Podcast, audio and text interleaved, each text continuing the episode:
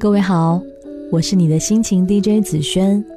如果你有心事想和我分享，可以在微信公众平台搜索“听他说”或者“子轩 FM” 的全拼，就可以找到我了。昨天和朋友柚子逛街，聊到他目前的一些困扰。柚子是一个不大善于沟通的人，工作上他很少主动和带自己的前辈沟通，每次呢都只是默默地完成交代的任务，再无交流。进修上，他去参加讲座，他有问题想问，都已经在脑海中组织好语言了，现场人也不多，他却就是没有勇气开口。柚子的困扰让我想起了一位前辈张小姐，张小姐是某公司的经理。四十不到，财务自由，玩得一手好基金，房地产买到美的去了，在几百人的剧场做分享，他谈笑风生，从容自得，一副游刃有余的样子。他对我们说：“无论在何时何地，你都要想办法让别人记住你，而且最好永远忘不掉你。”我被这句话触动到了。当时我一直在寻求提高存在感的办法，尽管那时候我都不太敢举手。却还是强迫自己向他发问。有一些人天生不善于表现自己，该怎么办呢？张小姐听了，给我讲了她的故事。其实她也不是一个天生爱表现的人，性格比较内向。在工作的前几年，她不爱出风头，一想到被众人目光聚焦的感觉，心里就七上八下，紧张不已。她很少表达自己的观点，因此存在感极低。有一次，她和同行小柯因为业务上的关系结识了。她和小柯提起，其实我们一年前就一起参加过一门培训。小柯一脸迷茫，努力回忆了一下，还是坦诚地表示不记得了。张小姐心里有点失落，她突然意识到自己工作两三年来一直在原地踏步，正是因为她从来不逼自己去当众表现。你从不表达观点，别人就不会知道你的看法。你从不发言提问，别人就会忽略你的存在。没有人会注意你，没有人会赞扬你，没有人会羡慕你，没有人会注意到你。你就这样被忘了。即使已经工作了两三年，在大家眼里也不过只是个可有可无的透明人。张小姐所在的企业是一家跨国公司，时常要开远程会议。以前每次开会，她从不过多的发言。通常是总部代表讲完以后，问还有什么问题不清楚，其他七个国家的代表呢依次提问，最后总部问中国人有没有什么意见。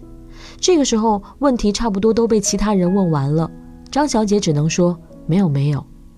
不甘心永远这样沉默下去，张小姐下定决心逼自己改变，她暗暗地给自己定下任务。每次视频会议一定要抢在第一个提问，哪怕只是问刚才讲到的那个问题，能再解释一下吗？